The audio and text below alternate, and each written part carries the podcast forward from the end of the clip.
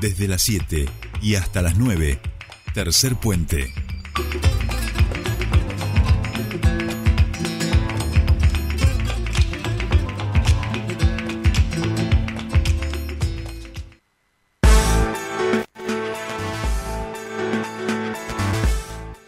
Bien, ya estamos aquí continuamos con Tercer Puente hasta las 9 de la mañana. Y en este panorama en el que venimos hablando tanto de política, de la política provincial, sobre todo porque los tiempos parecían adelantarse, ahora hay otras versiones que parecen de vuelta atrasarse como si fuera un bandoneón. Y en ese sentido le queremos aportar también la mirada analítica de quienes desde hace mucho tiempo se dedican a la investigación política y en particular este, al análisis político provincial y en particular, por supuesto, en esta provincia al Movimiento Popular Neuquino. Tenemos del otro lado a Gabriel eh, Rafar, analista, politólogo, historiador, autor del libro El MPN eh, y los otros, que ha escrito este fin de semana una nota para actualizar un poco qué está pasando en el Movimiento Popular Neuquino, si esto pasó en algún momento, cómo, cómo funciona este sistema eh, dinámico que es el Movimiento Popular Neuquino de cara a las elecciones y qué novedades podemos tener con respecto a este proceso electoral. Gabriel Rafart, muy buenos días, te saludan Soledad Britapaja y Jordi Aguiar. Bienvenido a Tercer Puente. Buenos días, Jordi, buenos días, Soledad. Bueno, te, agradecemos mucho este, este contacto, Gabriel, eh, y vamos a, bueno, obviamente, a empezar preguntándote, a mí hay una definición que hiciste que, me, parece muy acertada y que como punto de partida, que es que el movimiento popular neuquino es un sistema dinámico dotado de, un orden sucesorio, efectivo e institucionalizado, con, con reglas competitivas, ¿no? Lo que en el mundo del periodismo siempre hablamos de la famosa interna del MPN, que es la que define después el escenario eh, más general. Pero en esta oportunidad, esa famosa interna del MPN pareciera que no se va a dar o que en todo caso eh, se va a disputar eh, en la general. Bueno, contanos un poquito cómo, cómo vas viendo estos movimientos a la luz también de, de la perspectiva histórica del movimiento popular neuquino. Sí, tendríamos que partir de la idea de partido político. El MPN ya se ha señalado eh, en otros eh, en otras reflexiones que es un, uno de los últimos partidos políticos vivos eh, en la Argentina y podríamos decir que reúne aquellas cualidades históricas que, definí, que los definían como tales. Es cierto que han muerto muchos partidos políticos y que hoy prima la lógica de los liderazgos personalizados y las coaliciones, las coaliciones para llegar a gobiernos y luego a intentar gobernar, darle gobernabilidad a, una, a un determinado momento. Eh, en la historia de la provincia, y posiblemente este es un caso excepcional, contamos con este particular mm, artefacto que es el MPN, el Movimiento Popular Neuquino, que cuenta con este rasgo efectivamente de, de, consolidarse institucionalmente eh, desde las internas partidarias, tanto para la elección de autoridades que gobiernan el partido como para aquellos que tienen aspiraciones a eh, colocarse como gobernadores, intendentes, legisladores y otras posiciones de poder. Desde mm, aquella elección fundamental, eh, digamos fundacional del 83, eh, el MPN, bueno, contó con demandas por su democratización, de pasar de elegir a las autoridades partidarias y a los candidatos, los principales lugares de, eh, de digamos, de expectativas, eh, gobernadores, digamos, intendentes, o sea, fundamentalmente las posiciones ejecutivas, eh, de, bueno, de, buscar que estos sean refrendados por el voto de los afiliados y más adelante se incluyó a los no afiliados al MPN, pero tampoco afiliados a otros partidos. Eh, esta lógica se ha mantenido en pie y ha constituido un sistema, un sistema que nosotros podríamos decir, mm, mm, digamos, de, distintas partes, de distintas partes en competencias, pero que eh, esta era la clave, eh, esta era la llave maestra para, digamos, para sostenerse eh, como partido de gobierno. Y en los hechos está que desde el 83 hasta el presente el MPN ha sido gobernante en la provincia, de la misma manera que eh, vemos otros sistemas de partidos, mayormente de la familia del peronismo, en provincias de nuestro país, desde La Pampa hasta, hasta eh, Formosa, ¿no es cierto? Situaciones donde eh, hay partidos de tipo peronistas provincializados que eh, también logran institucionalizar su presencia, pero no con este mecanismo, no con este mecanismo. Y esta es una novedad. De la misma manera que es una novedad ahora mm, contar con una de sus figuras en ascenso, eh, que está decidido a jugar un recurso que hasta ahora eh, el partido no lo había puesto en, digamos en funcionamiento, que es ir a las generales y competir por el liderazgo partidario. Eh, por el liderazgo partidario y el liderazgo del gobierno. allí es, creo, una lógica que, bueno, que veremos cómo se despliega, pero sin duda es, eh, es diferente a lo que la historia nos había marcado para la provincia y para el propio partido eh, de gobierno. Bien. En, en, ese sentido, eh, cuando uno analiza un poco la, historia de la provincia, no siempre le dice, no, no, la interna entre Felipe y Sovich, la segunda, cuando Felipe, cuando Sovich venía ya de ser gobernador eh, por primera vez, que después gana Felipe, ¿no? Y uno dice, madre mía, claro, era el gobernador que tenía por abajo disputándole a otro con posibilidades, digo, de poder ser reelecto gobernador, digo, internas realmente muy álgidas, ¿no? Con, con, con, digo, nombres propios, obviamente, que, que son parte constitutiva y fundamental del MPN. Y aquí en este caso ve que digo que incluso ahí Sovich le había dado la interna, Felipe lo mismo, y en este caso un candidato que ya había sido candidato, había jugado por adentro del partido en la, en la anterior elección provincial, haciendo además dentro de todo una, una buena elección, digo, ¿no? Pensando en quien no maneja los resortes del poder en la interna mepenista, sacar un 40% y que el otro saque un 60%, digo, dentro de todo tampoco está eh, tan mal en, en ese porcentaje de votos, amenazó con, con la posibilidad de presentarse en la, en la interna, después no lo hizo, se quedó adentro del partido. Adentro del partido logró, esta vez sí, en las de medio término, ganarle a quienes comandan, a la lista azul, al espacio Jorge Zapac, que maneja prácticamente todos los resortes de poder de, de la provincia, y en este caso decide no hacerlo de vuelta por, por adentro. Y, al mismo tiempo Gabriel tampoco plantearse anti-MPN, sino decir, no, no, no, yo soy del MPN, voy a jugar este, y sigo representando, aunque en este momento por afuera, la, el espíritu, las bases fundacionales y en el caso de que pudiera ganar, por supuesto que voy a ir a la búsqueda de, de mi partido, ¿no? Sí, sí, eh, digamos, bien reseñas este largo proceso y es cierto, del 91 al 2001 eh, hubo un escenario muy competitivo entre eh, Jorge Sovich y el propio Felipe Zapata. Que ahí sí, bueno, también dio cuenta que eh, el propio Felipe Zapata no había podido generar un liderazgo alternativo, al menos para su sector, y tuvo que jugar su propia figura e inclusive salir derrotado. Eh, después de una sucesión de triunfos a su favor. Ahora, eh, como eh, en el MPN el liderazgo lo tiene quien gana más elecciones, las pierde. En ese sentido, hay un desafío del propio Figueroa, eh, que podríamos decir un, un desafío de ganador cuando siendo vicegobernador, eh, decide competir con su propio eh, gobernador, que va por la reelección. Es ganador en términos de, de, eh, aceptar que, va a ser desafiante. Perdedor en, esa propia elección, pero no un mal perdedor. Eso que vos señalabas, un 60-40, no es una diferencia significativa. Esa situación se, se eh, se, digamos, parcialmente queda empatada en el año 2001 en la elección interna para candidato a diputado nacional. en ese sentido, digamos, eh, Figueroa no jugó todas sus cartas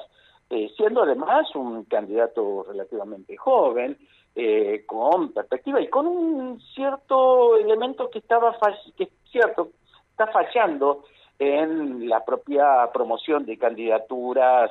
del oficialismo, hoy oficialismo azul en la provincia, que es eh, disponer de un liderazgo mm, carismático popular.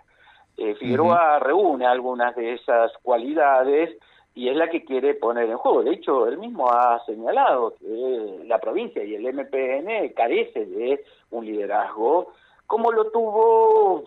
y fue sucesivo desde el propio Felipe Zapag, Jorge Zapag, el, eh, Jorge Sovit, perdón, el propio Felipe retornando, eh, Jorge Zapag, y lo que sí ha fallado en este último tiempo, en la sucesión que encarna lo que llamamos nosotros el tercer tiempo de la historia del MPN, este nuevo zapajismo, digamos, enmarcado en la figura de los eh, herederos familiares de la primera línea fundadora, eh, no ha podido hallar ese, ese lugar del carisma que es necesario en, en los liderazgos. La historia política, la historia de los partidos, la historia, ¿no es cierto?, de las democracias de ese siglo y medio, eh, desde el nivel nacional, provincial y mundial, requiere, requiere un, un sesgo de líder carismático. Eh, y la provincia en este último tiempo ha perdido esa eh, e, ese tipo de, de, personaje que digamos que es inevitable digamos los liderazgos no son institucionales son de tipo carismático. Y eso es lo que aspira el propio Rolando Figueroa. Lo está haciendo desde una digamos no una ruptura definitiva pero pero también una situación donde eh, hay un partido que es una maquinaria activa, sistémica, con recursos institucionales, de estrategia política, de mucho orden, que ahí hay que ver si, eh, el liderazgo carismático es suficiente, el liderazgo carismático popular es suficiente para competir con el partido. Claro, bien, clarísimo. Eh, eh, eh, esta última queda muy evidente. Estamos hablando con el historiador Gabriel en Rafar. Sí, sí. se me ocurría en, función del, último, del, de lo último que acabas de comentar, Gabriel, preguntarte si es mucho decir no quiero hacer con, o sea, plantear una conclusión acá en un proceso que por ahí es un poco más complejo, pero hoy en ese escenario en el que acabas de describir, donde es un partido eh, con acostumbrado a la interna, donde hoy se encuentra como en ese, en esa, en, eh, esa nube de bueno, hemos perdido, hemos perdido algo para donde, de esa sensación, ¿no? De, de, pérdida de algo, y es un poco lo que, lo que, lo que describías. Eh, ¿Cómo, ¿Cómo hoy podemos concluir o pensar el futuro de este MPN donde el sello, que también históricamente sabemos que el sello pesa históricamente en nuestro país, en este partido provincial que, eh, que, tiene a sus afiliados donde hacen pagar ese sello provincial y donde finalmente eh, un Rolando Figueroa que da el portazo y que todavía asegura no tener los seguidores eh, suficientes como para poder presentar batalla frente a un escenario que también obviamente preocupa al resto de los afiliados del MPN porque llevan un candidato donde todavía no está definida ¿no? su compañero de fórmula, donde eh, es un candidato... No, tiene esa, ese, ese, no es ese líder carismático, ¿no? claro, que, ha surgido, claro, que, ha surgido un poco eh, como muy hace, hace, poco tiempo y entonces también existe ese temor eh, y son sinceros hacia adentro y un poco hacia afuera del partido. El escenario, así todo, el, el fuera de sello, el no hacer esta interna, más allá de que achique las diferencias una elección general, se paga? Bueno, eh, desde ya es, muy novedoso y no sabemos qué está pasando, sabemos, digamos, hay información por supuesto tenemos de que hay un estado de mm, sino de, de conmoción, pero sí un, un, estado eh, diferente al que se ha llegado en otro momento a una interna partidaria. Porque digamos, la virtud de la interna partidaria cuando hay competidores eh, de fuste es movilizar al propio partido y establecer un sentido de digamos, de conversación, de debate, de integración, eh, de, bueno, de, de, promoción de recursos, digamos, y cuántas otras cosas que en estas circunstancias no estaría dado. Eh, hay que ver si esto puede darse a partir de unas generales donde el propio afiliado que vaya eh, acompañando la candidatura oficialista eh, tiene que marcar su distancia respecto a otro candidato del propio partido, o al menos que se identifique y que va a haber una disputa por la identidad y esto vamos a ver si es eh, movilizante o eventualmente genere una, una situación de relativa apatía. Ha pasado en otras circunstancias donde la desorientación termina afectando eh, posiblemente a terceros eh, en discordia y pero nosotros no podemos pasar por alto que el MPN así como juega o sea el MPN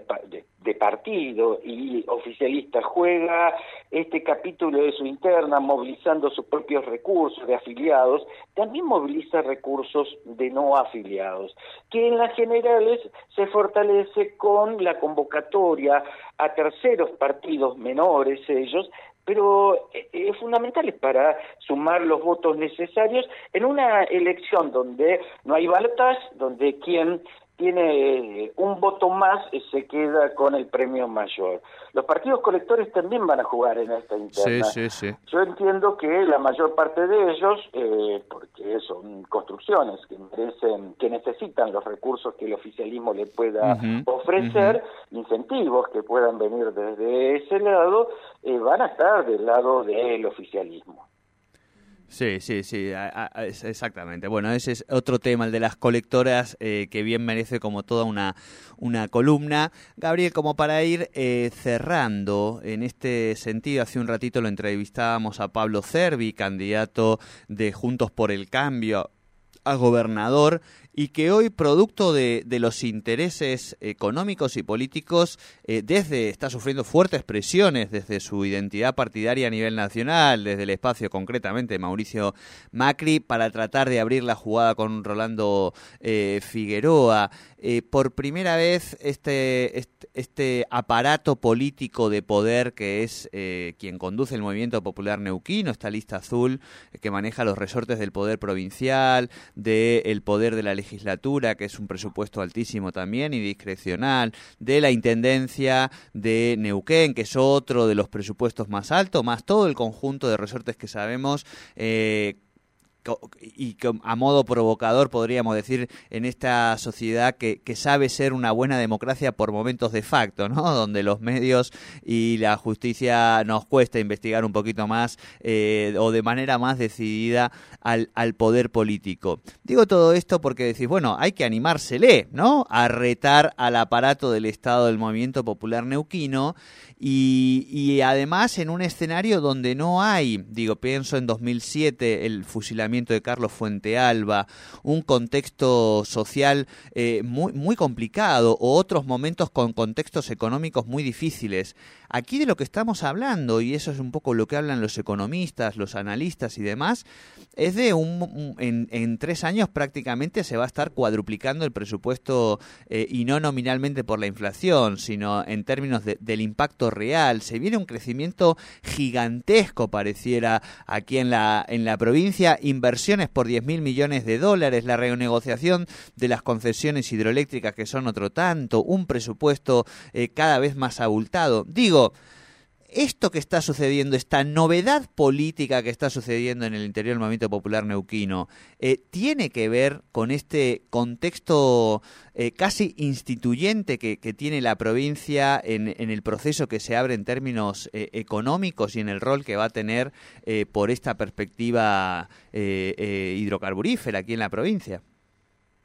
Sí, vos estás señalando, creo que la parte más importante y, creo, y estimo rupturista de la narrativa del propio Rolando Figueroa, que tiene que ver, eh, bueno, ¿a dónde va ese mundo de recursos eh, existentes ya acumulados y los futuros. Eh,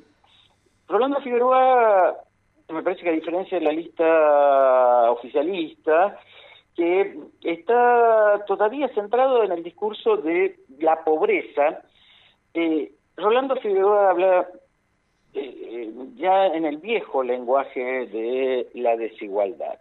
Eh, sea, en el viejo lenguaje, en el sentido de, bueno, un proyecto político debe propender, un proyecto político que entienda recuperar capacidades del Estado y recuperar una sociedad debe hacer menos desiguales a los desiguales. O sea, eh, avanzar en la igualdad eh, y eso implica generar políticas públicas que, eh, con los recursos generosos que puede ofrecer una situación, una coyuntura dada. Y, me parece que ese es el mejor elemento que tiene a su favor Rolando Figueroa, poner en el centro la cuestión de la desigualdad igualdad, ¿no es cierto?, en función de los recursos disponibles en la provincia. Vamos a ver si ese mm, si ese, esa narrativa que hace regresar al punto de partida de un MPN que discutió esa cuestión en función fundamentalmente de la apropiación federal de esos recursos y bueno la falta de distribución al interior de, al interior de la provincia. Eh, hoy creo que ese es el principal problema que nosotros vamos a ver a futuro. No quiero decir con esto que eh, el MPN oficialista esté ganado por una idea de bueno de propender de, afianzar las condiciones de desigualdad existentes en la, eh, en la provincia en los hechos en los hechos como ha ocurrido tanto digamos en, a escala federal inclusive en las dificultades del gobierno nacional que ha tenido en estos años eh, del actual gobierno nacional, pero sí había un proyecto muy claro en el gobierno de, de, la Alianza Cambiamos, Cambiemos. eh, esto, bueno, puede que hoy eh, el MPN haya sido funcional, el MPN oficialista haya sido funcional a la construcción de un proceso de, ampliación de la brecha de, desigualdad en la, en, la propia provincia. Y en esto me parece que puede que la narrativa de, eh, del propio Rolando Figueroa sea competitiva, eh, siempre teniendo en cuenta que, bueno, eh, pasar a un estado de mejoría de la igualdad, eh, de superación de la desigualdad, requiere políticas de largo aliento. Y en los contextos y las coyunturas electorales eh, plantean resolver cuestiones de de, de momento, de, de las propias circunstancias. Y ahí la fresa, eh, los recursos que hoy dispone el oficialismo para generar inclusive una situación de, de, de menor desigualdad de manera coyuntural están a su favor. Bien. Bien, Gabriel, la verdad que clarísimo, nos quedamos con miles y miles de cosas para charlar contigo, así que seguramente eh, te estaremos mandando mensajito cada tanto a ver cómo va evolucionando este proceso político, que entiendo que para los eh, analistas, este, los ciencistas también eh, es novedoso y, atractivo. Muchísimas gracias por este contacto con Tercer Puente. muchas gracias. Muchísimas gracias. Buenos días, hablábamos con Gabriel Rafales, historiador, analista político, sobre bueno lo que está ocurriendo en nuestra provincia en relación a las exactamente el 2023 y lo que son las internas del partido provincial.